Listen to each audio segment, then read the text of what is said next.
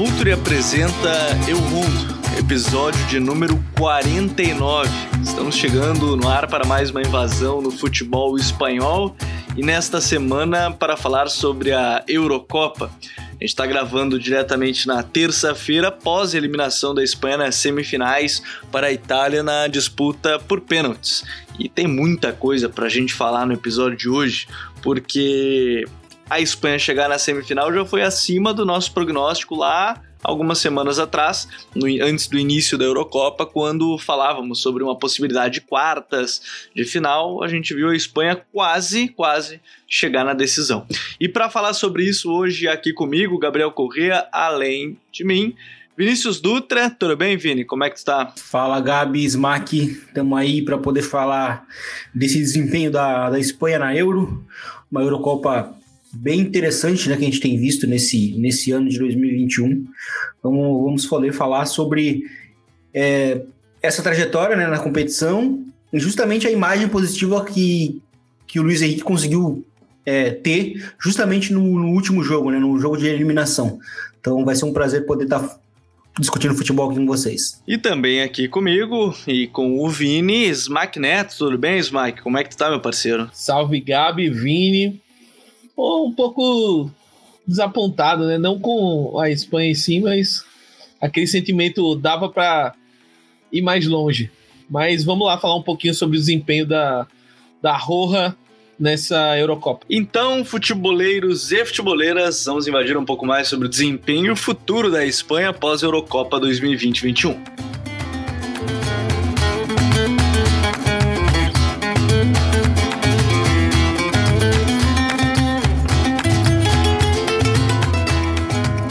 A gente tem que começar falando sobre uma Espanha que chegou. Não sei se a palavra é desacreditada, mas talvez o termo mais próximo do ideal seja que era uma Espanha que sabia das suas limitações, né? O Luiz Henrique chegou em meio a muitas críticas dos jornais de Madrid devido a não convocação de nenhum jogador do Real e, e ele recebeu muitas críticas naquele momento. Era uma seleção que tinha muitos jovens, o Pedri se tornou titular, por exemplo, né, com 18 anos e foi uma das melhores jogadores aí da equipe, mas isso a gente vai falar mais para frente aqui no episódio. É, ô Vini, é, quando a gente fala da saída da Espanha da, da Euro, a gente fala de uma saída que certamente deixa muita gente orgulhosa e satisfeita vislumbrando um futuro, né? Sim, porque se trata de uma seleção jovem, é, de uma maneira geral, o grupo em si é jovem, é, apesar de que falta algumas peças específicas, e a imagem que a Espanha conseguiu deixar justamente nesse jogo de eliminação contra a seleção italiana, que vinha sendo a melhor é, seleção do torneio, né, em termos de nível de desempenho apresentado, eu acho que a, essa atuação que a, que a, que a Espanha deu, deixou justamente é, depois de um torneio meio estranho, porque é, a Espanha começou a Eurocopa é, começando bem os jogos, mas não conseguindo traduzir esses bons inícios em gols, e aí se tornou uma seleção muito criticada por não ter um gol. O Morata sendo uma, muito uma a figura é, é, muito central na, em termos de críticas, é, mas vários jovens acabaram se destacando, né? Acho que principalmente ali o, o Pedri, com 18 anos, ele primeiro porque ele sai, ele faz parte, inclusive, do setor mais forte da Espanha na Euro, que foi o meio-campo, porque muita coisa mudou, né? A gente viu que o companheiro do Laporte, do, do Laporte não estava muito estabelecido e no ataque também, né? Os pontas acabaram rodando bastante, até mesmo o Morata nesse jogo decisivo, mas o meio-campo meio que se manteve sempre. Né? E, o, e o Busquets só não foi titular em todos os jogos porque estava participando, ele ainda, ainda estava no processo de isolamento do Covid e, e ainda assim, o seu reserva ele é um reserva que oferece muita é, segurança, né? Então é uma seleção que vai longe, tro, tropeça contra uma grandíssima seleção, novamente era a seleção que melhor vinha jogando na, na Eurocopa, a seleção italiana, e, e cai de pé, deixando uma boa imagem. O próprio Luiz Henrique acaba também dando a volta por cima, né, porque a convocação dele foi muito criticada, é, algumas decisões que ele foi tomando ao longo da, competição muito criticada, mas nesse jogo em específico ele tomou muitas boas decisões, inclusive, né? O Gabi até estava me, me, me, falando alguns pontos da entrevista que ele acabou citando, então ele teve algumas visões de jogo interessantes que, que acabam até explicando muito a escalação do jogo de hoje. Né? Então, acho que é importante para. Esse, a, a Espanha, essa Eurocopa, ela foi importante justamente pelo desempenho de alguns jovens, tendo, acho que, a figura do Pedro como esse grande exemplo, como, um, como uma seleção que tem um, tem um futuro bastante promissor, sim. E a Isma, que é, a gente tem que falar de uma seleção que foi por detalhe que acabou não classificando por uma decisão, né? A gente tem que falar desse jogo antes da gente entrar um pouco mais no que foi a participação e pensando até mais em, em futuro, né, aqui no, no episódio de hoje. Foi pelo detalhe, né? Porque a gente falou assim, o primeiro tempo pelo menos é, era algo que até conversava é, nos grupos mesmo e, e, nas redes sociais a gente acompanhava. A Espanha criou muita superioridade com o Dani Olmo ali jogando como falso 9. Eu acho que esse é um bom exemplo do que é um falso 9, não um atacante de movimentação, né? Ele de fato foi um meia, né? Apesar de jogar mais adiantado, ele era uma quarta peça ali no meio campo.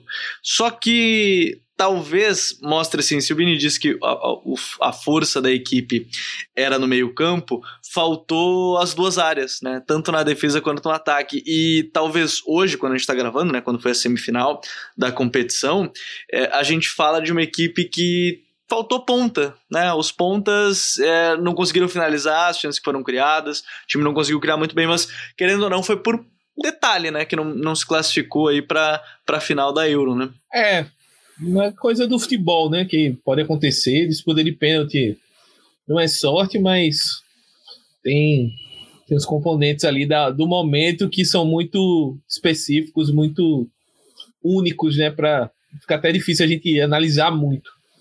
Mas eu gostei bastante da partida da Espanha. É, conseguiu controlar uma Itália que estava sendo avassaladora, não só na Euro, mas a campanha toda, né, sob o comando do Mantini. E a Espanha conseguiu, principalmente no setor de meio de campo, controlar o jogo.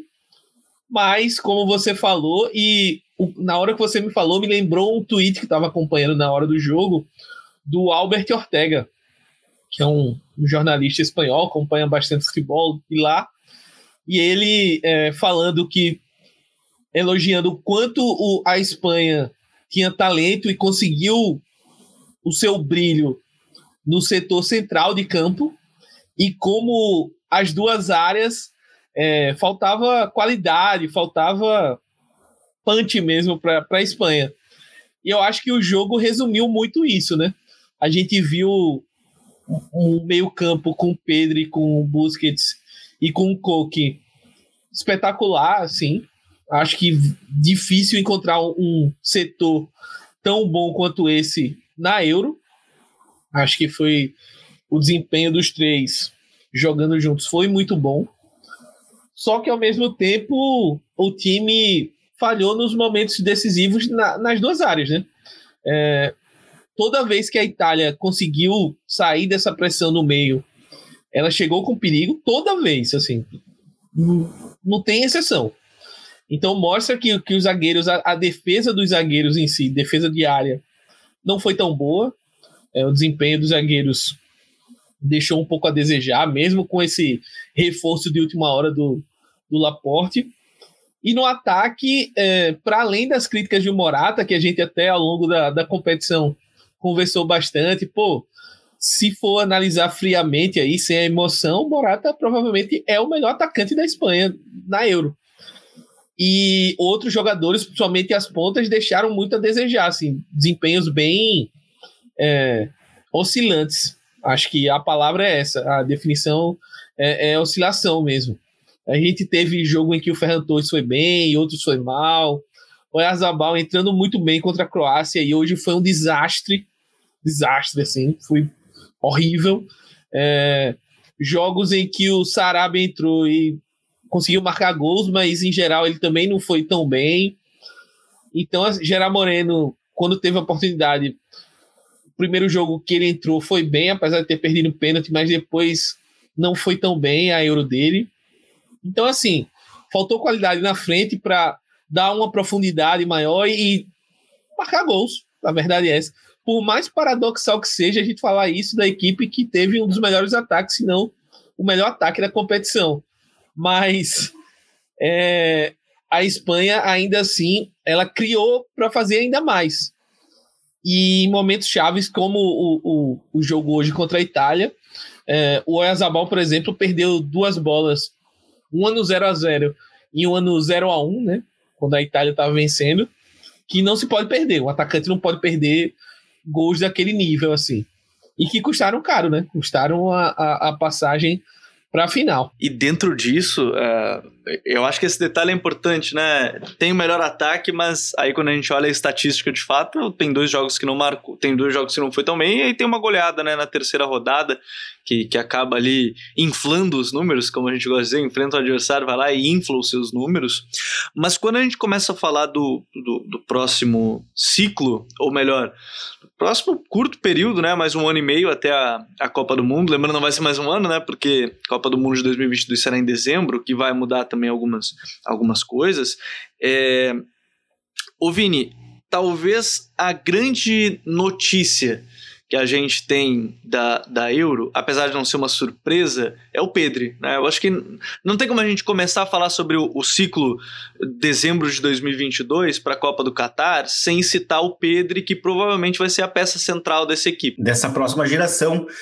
É, então, é, o Pedri ele, ele é um jogador que é, ele é um jogador que terminou a temporada com números altíssimos de, de, de, utilização no Barcelona. Ele é um jogador que claramente se trata de um, jogador que será grande no futuro, porque com a, com a quantidade de minutos que ele tem, com a quantidade de qualidades que ele já tem, novo, imagina ele com 25 anos, que é quando geralmente o jogador chega no seu auge, né? Então acho que claramente é um jogador chave num, num, num setor importantíssimo para a seleção espanhola, historicamente falando, que é o meio-campo. E, e o retorno também de alguns jogadores por lesão para o próximo ano vão ser importantes, com a questão do Ansu Fati. Se a gente estava falando aí de pontas que oscilaram, até o próprio Dani Olmo, que hoje fez um jogaço, o Dani Olmo ele é um cara que também foi oscilando como ponta, entrou bem contra, contra a Suíça, né, no, no jogo que, que ele, ele claramente estava condicionando para o jogo não ir para os, para os pênaltis, e, mas ele também fez outros jogos muito ruins quando começou como ponta, e aí hoje ele começou como falso 9 e jogou muito bem, e, e eu acho que o Luiz Henrique ele, ele pode tirar isso como lição, porque além de ele ter um, um Daniel como falso 9 que dá essa mobilidade, ele pode também ter o, o, plano B, que é justamente o Morata, porque também, historicamente, o Morata é um jogador que vem bem do banco, né? E novamente o Morata veio deu, deu uma, uma, boa, uma boa resposta vindo do banco, né? É, como a gente viu no caso do, do lance do gol. Então a gente tem novamente o Pedri, né, como esse grande jogadoraço, fez de novo uma grande partida, foi muito importante numa das diversas ocasiões que, que a Espanha teve, é, inclusive lançando né, o, o Oyarzabal numa dessas ocasiões aí que o, que o Smack citou, é, é claramente um jogador que vai ser muito importante para o futuro, né? Porque justamente pra, pela capacidade que ele tem, primeiro, o passe, né? ele tem um bom passe, ele é um jogador que tem uma presença entre linhas. Se ele... não fosse a prorrogação, ele tinha terminado o jogo de hoje sem nenhum erro de passe, né? Ele terminou o segundo tempo com 55 passes e 55 acertos. Olha só, viu? É, é, é, curioso como ele tem esse, esse cuidado. Ele, ele também perdeu apenas oito bolas é, na partida inteira. É, só como um exemplo, né, o, o, o Barella perdeu 16, sendo que jogou bem menos né, minutos, ele saiu antes do uh, no meio do jogo. E então assim, ele é um jogador que protege muito bem a bola, ele tem bom passe, ele toma boas decisões, o que para um jogador muito jovem é muito raro, né, por toda a questão de, de inexperiência e porque ele é um jogador que estava até pouco tempo atrás jogando em segunda divisão. É, sabe, ele teve esse salto altíssimo, ele correspondeu num momento primeiro lá no Barcelona em que talvez ele seria emprestado, permaneceu, se tornou importante no Barcelona e agora chegou na Euro para confirmar o grande jogador que ele é. Então acho que é, novamente o setor o setor o setor do meio-campo foi para mim o melhor setor espanhol, porque primeiro quem começa muito bem a Euro é o próprio Coque, e, e aí depois o Coque até vai perdendo um pouco de fôlego, não digo que jogou mal, mas o Pedro vai se destacando e talvez ele seja o jogador é, espanhol que foi mais regular né, ao longo da, da competição. Então acho que esse desempenho ele é bem animador para a torcida espanhola. Antes até, Smack, eu ia complementar até também, só, só trazer dois adendos que ele falou do Pedro. Recentemente, acho que foi antes do jogo contra a Croácia, o auxiliar do Coleman deu uma entrevista, porque eu, eu, eu quero pegar esse gancho aproveitar que o Vini falou da, da questão do empréstimo. Ele ia ser emprestado e aí disse que no segundo treino o Coleman olhou pro auxiliar e falou: a gente não pode emprestar ele, não.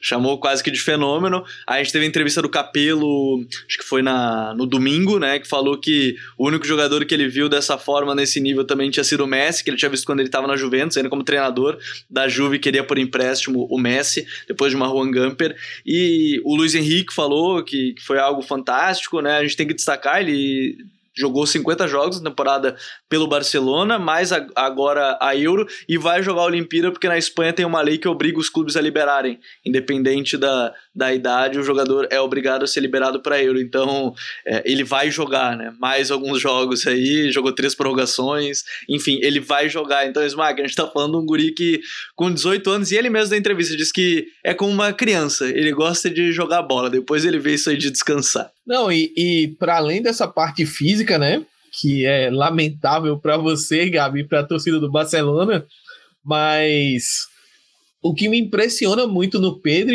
é a naturalidade, assim, ele não sente o jogo, ele não sente o jogo. É, pô, hoje era a partida mais importante da Espanha em uns oito anos. Desde que o time ganhou a Euro em 2012, provavelmente e se não, a Espanha uma das mais jogou. importantes que ele tem na carreira já, né? Sim. Tem 18 sim. anos, né? Então talvez seja mais importante que ele teve na carreira, porque é uma semifinal de competição europeia, né? De seleção. Exato. Como o Barça é, na temporada passada não, não passou das oitavas na Champions e tal. Ele jogou uma final pelo Barcelona, né? Na, na Copa do Rei, mas assim.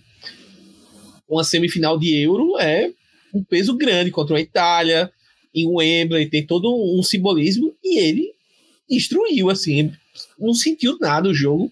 É, é, parecia que estava jogando no, na rua, no bairro lá, com os amigos dele. Ah, vamos jogar aqui um racha e naturalidade incrível, assim, isso, isso me impressionou muito. E é um cara com talento, como a gente vem falando em outros programas, desde o, da, de quando ele foi lançado no, pelo Kuma. Obrigado, professor Kuma, sempre vou levantar essa bandeira aqui. Mas é, é, é um cara, um talento geracional, assim. E para a Espanha, que tá carecendo de talentos, né? De, principalmente nas duas pontas, mas no meio é um cara que tá aí para se consolidar por 10, 15 anos na seleção tranquilamente. Assim, ele só é só ele manter o que ele tá fazendo, assim, ele não precisa fazer muito, muito mais coisa do que ele já tá fazendo, não. É craque. A prova de que ele é um grande talento é que a gente fala dele desde que começou a temporada e ele não foi mal em nenhum momento. Então, aí, ele não sofreu a zica do Futre. Então a gente tem aí algum, algum, algum nível de, de talento. Agora, é, pra gente falar também, é, é, legal que a gente começou a falar do Pedro, e quando vem a gente empolga, daqui a pouco a gente tá fazendo um, um, um episódio só sobre, sobre o Pedro, que certamente caberia em, em, algum futuro próximo. Mas se a gente começa a falar desse futuro, Vini, é, eu, eu acho que a gente tem que passar pelos setores do campo. Você falava sobre a questão da, das duas áreas não terem tantas certezas. A defesa, talvez. Eu não sei se a defesa é que tem mais incertezas, mas ela te traz o Nai Simon, que certamente vai ser o goleiro do ciclo agora, né? Vai seguir sendo esse goleiro do ciclo. A zaga, ela te traz talvez a certeza do Paulo Lopes, Cal Torres, né? Não sei, talvez o Laporte vá seguir. É, a dupla de zaga talvez seja incerteza. A lateral esquerda, o Gaiá vai assumir naturalmente, imagino, quando, quando sair o Jorge Alba. E a lateral direita, eu acho que aqui gera mais dúvidas, né? Porque se tinha o Jesus Navas, o Jesus Navas, que pela idade não é o caso. O Lorente não vai jogar na lateral. E aí o, o, o Luiz Henrique recorreu ao Aspilicueta depois na posição. Mas aparentemente, assim, quando a gente começa a falar da defesa por ataque, a defesa é onde mais dúvidas ficam, talvez, de quem vão ser os titulares para o setor. O Sérgio Ramos, imagino, vai ser o titular na, na, na, Copa de 22, mas também já vai estar tá na reta final de carreira, né? Isso, e, e um ano, né? Um ano e meio, para quem já tem trinta e tantos, já é muita coisa, né? Então, é, a Espanha, na verdade, ela tem esse problema no miolo de zaga nesse último, desde o último, do último ciclo, né? Até mesmo quando a dupla de zaga era justamente Piquet e Sérgio Ramos é, era o grande ponto fraco justamente daquele time que era treinado pelo Lopetegui, que tinha problemas muito grandes né, na transição defensiva, que, que acabaram sendo até potencializados depois da saída dele pré-Copa do Mundo de 2018. E, então acho que a, a, o miolo de zaga da Espanha já é um problema mais antigo, né? E, e até mesmo o ataque, o 9, que eu quero dizer, porque na, na Copa de 2010 é, meio que se falava que só tinha, só tinha um cara que fazia o gols, que era o, que era o, que era o Davi Villa, né? E depois daquilo ficou muito. O estava bichado ainda naquele momento, né? Só lesão. Sim, ele, ele, ele, participa da, da final da Copa e se lesiona. Né? Pouca gente lembra disso. Ele, ele entra na, no finalzinho da prorrogação e, e se lesiona num sprint que ele dá. E aí, assim, é, depois daquilo, a, a Espanha ficou muito marcada por não ter um 9. Né? A, a, a, Eurocopa, por exemplo, de 2012, que o, que o Smack citou, foi uma, uma Eurocopa completamente pautada em. A Espanha não tem um 9. É, e, e, esse, e, e, esse problema ele, ele permaneceu a década inteira, né? Até, até hoje, né? E, então acho que, mas eu, hoje eu vejo a zaga como um, um, grande problema, até mesmo com a presença do Sérgio Ramos, porque parece inclusive ser um problema estrutural e um pouco crônico também. Falta essa estrutura, falta essa estrutura e falta estabelecer os nomes ali. É, fora que assim, Eric Garcia, Laporte, principalmente o Eric Garcia e o Paul Torres, é, são muito jovens, né? Então acho que é, o time também precisa de um pouco de, de, experiência aí. Eu acho que a lateral direita, por tudo que o Aspilicueta conseguiu mostrar essa temporada, acho que ele acabou se, é, se escalando um pouco mais para o próximo, próximo ano. Né? E na, na, esquerda tem essa segurança de que se o Jorge Alba não jogar, tem o Gaiá vindo muito bem, né? um, é um dos jogadores mais regulares que a Espanha tem, que, que, que ela liga tem, eu acho. Então acho que isso não é problema, mas a defesa, a de, o miolo de zaga para mim é o principal problema, até mesmo com a presença do Sérgio Ramos. E também a gente, a gente tem aquela expectativa de qual Sérgio Ramos vai acabar voltando, né? O Sérgio Ramos vem de uma temporada de muitas lesões, em que ele quase, em que praticamente ele não jogou. Então assim, se ele se lesiona de novo, né? Como é que a Espanha vai conseguir lidar com isso? Eu acho que o grande proveito, é, a grande notícia, digamos assim, para a seleção essa ida do Sérgio Ramos para o PSG, né? Que está praticamente acertada. É, o Romano dando que provavelmente essa semana, semana que vem, no caso, o PSG anuncia o Ramos por lá. Porque, assim, é, o, o contexto do PSG, do campeonato francês, é de que, até pelo elenco do PSG, o, o Sérgio Ramos seja menos exigido em termos de número de jogos. Então, talvez ele consiga se preservar fisicamente para chegar bem para a Copa do Mundo no final do ano que vem. Eu acho que essa é a grande expectativa, assim, pensando com a mente do Luiz Henrique, porque o jogo de hoje, por exemplo, faltou muito o Sérgio Ramos. O Sérgio Ramos, bem. Ele ia ser o pênalti. É, ele, ia ser o prime... ele, ele ia ser o primeiro batedor. O primeiro né? a bater. Já e, começa e, aí. Isso é importante porque geralmente é, existe. O, inclusive o The Atlético ele postou uma matéria bem interessante sobre pênaltis essa semana. Depois eu posso até compartilhar com vocês. E, e, mas é que assim, geralmente quem acerta o primeiro pênalti vence, vence né, o, o, Sim, isso é estatística. Quem bate o primeiro ganha, geralmente. Piquet tweetou depois do jogo hoje também. E a FIFA ela recusou o sistema a BBA, né, que bate o primeiro time, depois bate duas vezes o segundo, bate duas vezes o primeiro, e, e assim por, por consequência, porque, segundo a FIFA, é um sistema muito difícil. É, e então, o que eu ia falar justamente da presença do Sérgio Ramos, e que o Smack acabou levantando essa bola, é que ali tu tem que ter realmente esse cara que. É, o cara do, que aparece realmente no clutch justamente para virar o momento. Porque, para mim, eu tava, a gente estava conversando aqui, a, a, Itália parece que começa a ganhar a, a, as penalidades justamente na, ali na, na, na justamente na, na, escolha né, de quem vai começar a bater e os lados, porque o, o, o Jorge Alba perde duas vezes o sorteio e, e aí, inclusive, o que ele está ali rindo, sabe? Já demonstra uma, uma, uma, segurança, uma tranquilidade muito maior. E, e, e, e aí o Locatelli perde o pênalti, e aí, justamente, aquele é o momento, porque, vamos lembrar, o pênalti está tá sendo batido no lado da, da Itália, né? lado da torcida da Itália. Então, ali é o momento perfeito para Espanha virar o momento pra, a, a, favor de si. Né? Que era um momento que já estava ao favor da Itália justamente na, no sorteio, né? Do que, que o Chiellini venceu. E, e aí tem um jogador que quase não perde pênaltis, que é o caso do Sérgio Ramos, é muito importante justamente pela, pela experiência que ele tem. E que, e que não vai sentir o um momento, né? Ali eu acho que faltou. E, e assim, pensando nesse contexto que o Vini estava falando anteriormente, a, a dupla de zaga da Espanha é algo que faltou essa transição agora com, com o Ramos, sabe? Eu sinto isso, porque o Eric Garcia é um cara que tem potencial. A gente às vezes brinca aqui e tal, mas eu acho que ele é um cara que tem potencial, mas é um cara para ser desenvolvido ainda. É, torcedor do Barcelona, por exemplo, não acha que o Eric Garcia, porque chegou agora, aí vai sentar Piquet, vai todo mundo sentar. Não, ele é um cara para ser desenvolvido, bem desenvolvido, e ser um zagueiro, talvez, se ele for bem desenvolvido, geracional do Barcelona.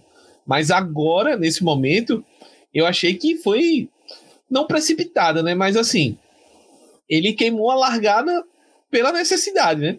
O time só tinha zagueiros canhotos, basicamente, em condições de ser titular, é, e precisou de um zagueiro destro pelo sistema de jogo, para circulação de bola, enfim, pelo jeito que a Espanha joga. Aí caiu no colo do Eric Garcia. Mas deu para ver que ele sentiu em alguns momentos o jogo.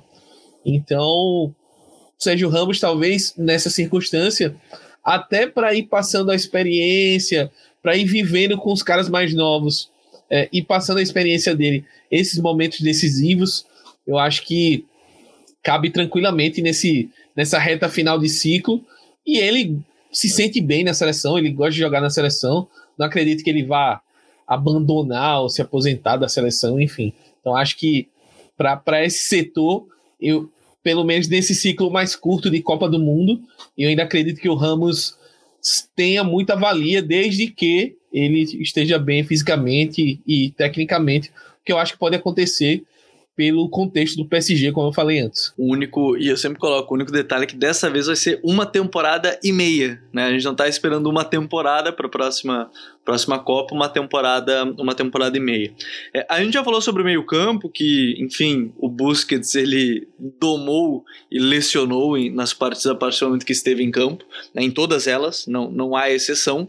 Né, acho que ele foi na fase de grupos, inclusive, as duas vezes seguidas, na última rodada e contra a Croácia foi eleito melhor em campo, ou enfim, tinha sido escolhido contra a Croácia, depois foi foi um dos, um dos melhores em campo.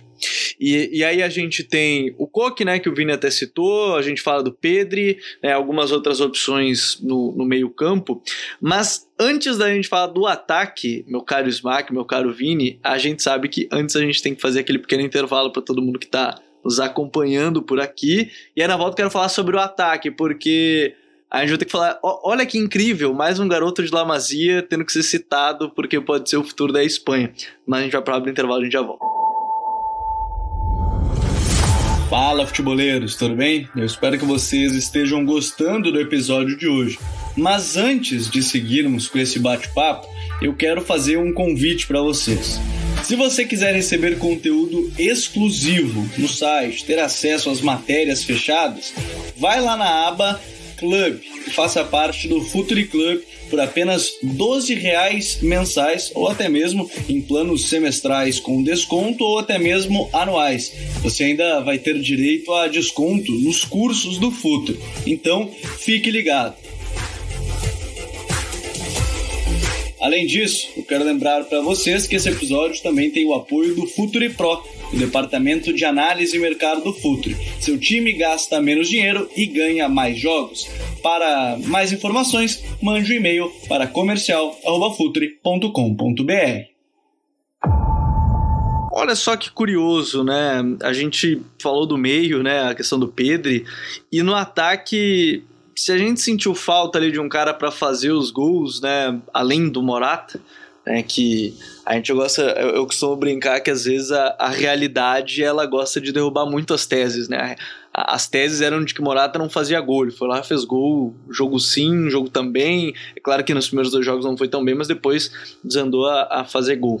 É, eu tenho a impressão que pro ataque a Espanha ela não tem tantas opções, mas talvez uma peça possa ser bem importante para esse ciclo, Smack, a gente está falando do Ansu Fati, né? Porque eu acho que ele fez falta. Hoje, por exemplo, ele seria esse ponta mais agressivo, que fizesse gol e que faltou pro time. Perfeito. Eu acho que esse, essa posição é chave para o jeito que o Luiz Henrique quer jogar e para o jeito que a Espanha está acostumada a jogar. que é aquele ponta que tem capacidade de finalização, de dar profundidade para o time, tem bom drible, é, é um cara que consegue também associar muito no ataque. E o, o Ansu Fati no Barcelona ele surgiu muito bem, ele teve ali somando o, o meio da, da temporada retrasada mais o, o, meio da temporada passada que ele conseguiu jogar antes da lesão foi muito bem assim e ele é um cara muito versátil ele consegue jogar pelos dois lados consegue jogar como centroavante consegue jogar atrás do, do centroavante então assim é um jogador importantíssimo versátil goleador e que agregaria muito. Para mim, seria titularaço assim do, da, dessa seleção espanhola, porque é, traz algo que o time claramente não tem.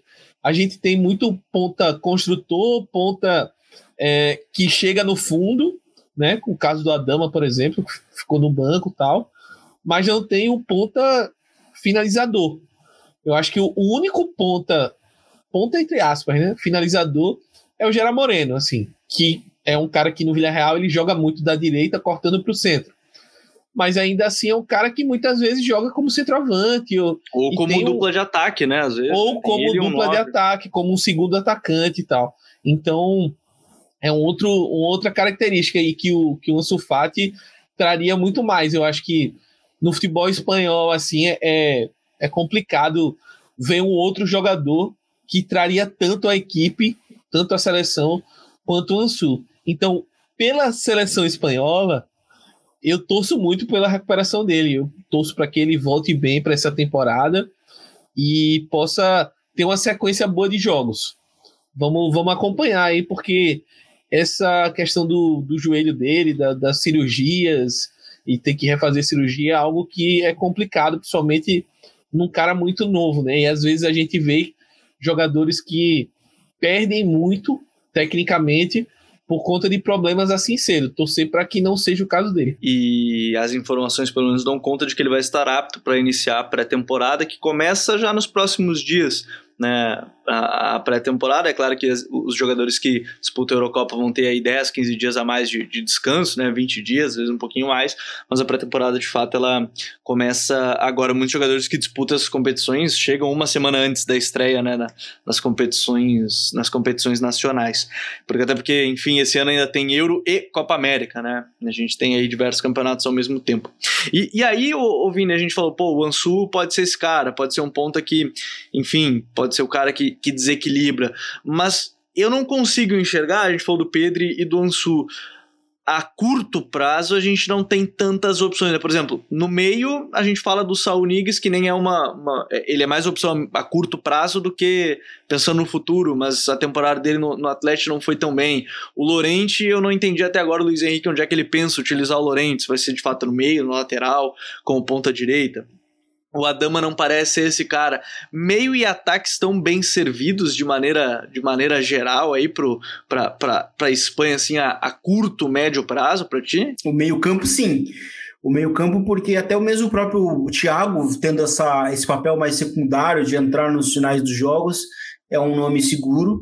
É, é, a gente falou aqui do Rodri, também que jogou, fez, fez, fez uma boa atuação né, no, no período em que o Busquets não, não atuou é, interiores, é, a Espanha tem, tem muito bons, né? É o setor mais forte que, que, a, que a Espanha tem historicamente falando, mas o meu maior problema realmente fica no ataque, sabe? Até mesmo com a presença do, do, do Ansu Fati voltando, porque daí a gente vai ficar muito na expectativa do Dani Olmo, que é um jogador muito irregular. O Dani Olmo, ele dá, te entrega atuações excelentes, mas né, atuações também fraquíssimas que, que a gente viu justamente nesse período de Eurocopa. Então, acho que pedir um pouco mais de regularidade do Dani que é importante, justamente porque ele também é um. Ele é um. Ele é exatamente um atacante, porque ele é, ele é muito agressivo, né? Como, como, como, como ponta, né? Um cara que finaliza foi muito Foi o melhor momento dele no, no, Eu ia falar no Leipzig, mas foi no Dinamo, né? No Dinamo Zagreb era um meia de chegada na área, né? De fazer gol, né? Exato, então ter esse jogador, porque aparentemente ele, ele está à frente, né, para o Luiz Henrique, do, do Yarzabal. Então acho que ter, ter essa, essa regularidade dele é, é importante. E essa, e essa última partida, ok, como falso 9, ela, ela, ela dá um pouco mais de, de respaldo, né? Para ele. Então, acho que a Espanha precisa de respostas no ataque. Acho que o meio-campo ele consegue ter opções ma, ma, maiores, justamente para um tiro curto, como, como vai ser a Copa do Mundo. Acho que, que o meio-campo da Espanha ele é, ele é interessante nesse sentido. E então acho que o ataque ele realmente é, é o que gera maiores dúvidas, até mesmo com a presença do, do, do Ansu Fati, com a presença do Gerard Moreno, enfim. É, o ataque ele é, um, ele é certamente o setor mais, é, mais aberto da Espanha hoje. E aí, o, o, o Smack, a gente está falando de, de um time que. Uma seleção, né? Para ti, a, a, médio prazo tem um futuro aí muito interessante. A, o fim da Euro, ela te mostra um, um, futuro que pode ser uma equipe muito, muito competitiva para a Copa do Mundo de 22? Eu acho que para a Copa agora é um time que eu não diria que entra como um dos favoritos, mas é um time que, assim como foi na Euro, na nossa análise pré-Euro, que dependendo do grupo, dependendo da chave que pegue no mata-mata, é, a Espanha ela tem um mérito que é muito importante em competição é, de tiro curto, competição de mata-mata, no caso só mata, né? Que é ela controla demais a bola e, consequentemente, ela toma poucos sustos, né? Uh, por exemplo, hoje contra a Itália foram e gera muito, muitas ocasiões, né? E gera muitas ocasiões. Gera Aproveitar é, são, é um problema, mas gera muita ocasião. Então, assim, tendo esse conjunto de coisas, é, é, é, outro estilo, mas assim, é o que eu falo, por exemplo, do Brasil. Ah, porque o Brasil joga feio, não joga nada, ganha 1 a 0 só e tal. Mas é um time muito seguro. E é um time que taticamente está alinhado. Você sabe o que é que vai fazer. E a Espanha, eu acho que entra nesse. Sabe o que vai fazer em campo, tem uma consciência tática, os jogadores já entendem as suas funções em campo, o que é que eles precisam fazer. E isso para o futebol de seleção é meio caminho andado. A partir daí você vai ter um confronto, se você conseguir evitar um confronto cedo contra um favorito, é, se você consegue pegar uma chave um pouco mais tranquila, você pode avançar. Mas eu não colocaria hoje como, sei lá, um dos quatro favoritos para chegar pelo menos na semifinal da Copa. É um time que vai depender de outros fatores para chegar bem na Copa. Mas é um time que, se tiver essa adição do Ansu Fati bem, e se tiver um Sérgio Ramos, que vamos esquecer o Sérgio Ramos do Prime, mas vamos colocar um Sérgio Ramos bem fisicamente, que ainda tem uma ótima técnica, é um time que pode sim chegar muito forte para a Copa do Mundo. É, eu já disse, quando a gente fizer o prognóstico, eu vou dizer que cai na fase de grupos, que se a gente disse que era para as quartas e quase foi para a final, eu vou dizer dessa forma e também acho que vai ser um bom caminho. Vini, dá para sim, a médio prazo pensar numa Espanha brigando 22 forte ou, ou, é uma geração mesmo de transição 22 e pensar em 26? É, a imagem que a Espanha deixou nessa Euro, ela, ela é justamente uma imagem de uma seleção que é, vai entregar a luta, mas é, é muito o que o Smack citou. Copa do Mundo depende muito do grupo que vai cair, a chave que vai cair, é, e sim, inclusive uma coisa que é muito difícil fazer, que eu até não gosto muito, é de ficar fazendo prognósticos de, de competições e seleções, porque nunca geralmente confirma. É, olha, olha o que aconteceu com a, com a França, né? A gente já falava, é, inclusive a gente conversava com o Gabriel né, antes da Eurocopa, falou assim: é, a, a, a, França melhorou tanto que tem tudo para dar errado, porque é igual, igual, igual a Alemanha em 2018. Era uma seleção muito melhor do que a de 2014 na, na teoria, né? Porque ganhou banco, ganhou muito mais opções, que a chave para dar errado tá, tá, tá perfeita, entendeu? Então, é, com, seleções, é, competições e seleções, ela sempre tem essa, essa, essa questão do imprevisível, né? É, então acho que é complicado, vai depender muito dos fatores, falta muito tempo, mas a Espanha, se cair numa situação similar à da Euro, eu acho que ela pode sim é, acabar indo longe, né? mas na teoria, né, se a gente for para dar uma resposta um pouco mais concreta, eu acho que na teoria a Espanha entraria assim num, num terceiro nível, talvez, terceiro, quase segundo nível de, de, de seleções hoje, hoje para uma Copa do Mundo. E são coisas que a gente vai falar em breve e mais futuramente aqui no canal. A gente está chegando no episódio 50, né? a gente está no episódio 49. A próxima semana já teremos o episódio número 50, o cinquentenário já, o quinquagésimo episódio do Eu Rundo. E a gente promete fazer um debate bem legal. Ainda mais que a La Liga está chegando, né? agora final da Euro, tem muita coisa para a gente falar nas próximas semanas. Smack, valeu, um grande abraço e até a próxima. Valeu, Gabi, valeu, Vini, valeu, Lúcio, valeu, Seleção Espanhola. Gostei bastante do, do resultado. E é isso, vamos por mais aí, rumo aos 50 episódios. Valeu, valeu, Smack, valeu, Vini. Um grande abraço. Valeu, Gabi, Smack, estamos aí chegando a quase um ano, né, completo. Seria quando chegarmos, quando chegarmos nos 52. Então, estamos aí já um, quase um ano falando muito de futebol espanhol. Novamente a Espanha indo longe, né? Mesmo não, não, não estando tão bem. Vale lembrar que o futebol espanhol também, né? O futebol de clubes também não está mais no seu prime, mas ainda assim levando times longe, né? Como foi o caso do Vila Real é, nesse ano, o próprio Real Madrid também semifinalista da Champions. Então, estamos aí. Foi um prazer e até a próxima. Muito obrigado, futeboleiros e futeboleiras que estiveram com a gente até o final deste episódio em mais uma invasão pelo futebol espanhol. Um grande abraço a todos e até a próxima. Tchau.